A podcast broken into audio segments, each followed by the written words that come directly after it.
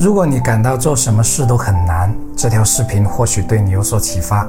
视频长约五分钟，且静下心来听听。其实无论我们做什么事情都很难顺顺利利，尤其是和工作、创业有关的。但请记住一句话：难度越大，成就感越大。意思是，当你完成难度越大的事情，你所获得的成就感就越大。你有没有发现，越简单的事情是越换不来成就感，或者成就感很短暂？举两个我的例子，我开始做视频的时候特别难，一个视频五百播放量都过不了，完播率百分之一都不到，停留时间只有几秒，平均每条视频二十个赞都不到，经常是几天都不见涨一个粉。这样的情况持续了三四个月，我有时真的很想放弃。对我来说，做视频太难了，我都怀疑自己是不是这块料，而且我连普通话都讲不好。我大改了五六次。内容风格也改了几次，拍了将近一百集，可都没有起色。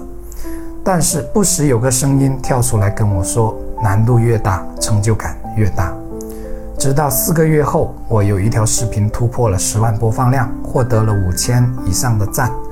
不久后，另一个视频突破了一百万播放量，到现在我已经有两个视频突破了八百万的播放量。人量力而行固然重要，但事事不尽力，总是浅尝辄止，怎么知道自己的力量边界在哪里呢？现在再回头看起步的艰难，我会被自己感动，因为我的起点非常低。我除了能写之外，没有任何和这个领域有关的专长，没做过主持，也没做过演讲，也不像有些主播那样是总裁或者老师或者心理咨询师。连学历都低到自惭形秽，但正因种种难，一旦做起来就特别有成就感。再比如，二零幺九年换行业做第二家网店，起步也是异常艰难。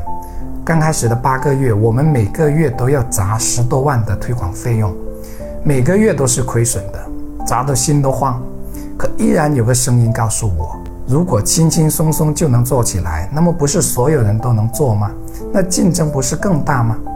庆幸的是，我们做起来了。当然，只是简单的砸钱那是不行的。重要的是过程中的分析和总结，你要能看到自己的进步。现在终于可以稍微松一口气了。可我知道，创业难，守业更难，但也是难才显得可贵。我在很多人眼里都是稳健的形象，其实并非这样。除了2008年我开始做网店时感到的如鱼得水，这些年我做的很多事情都感到很艰难。可我一直没忘记，艰难的另一面其实是机会。我曾经很羡慕那些富二代，因为他们的背景和条件很好，起点比我高一大截。可现在我不这么想了，他们因为事成太容易，反而可能会失去那种成就感。不像我这种地地道道的草根成长来的深刻，这种越难越有成就感的思想也影响了我其他方面，比如跑步、读书。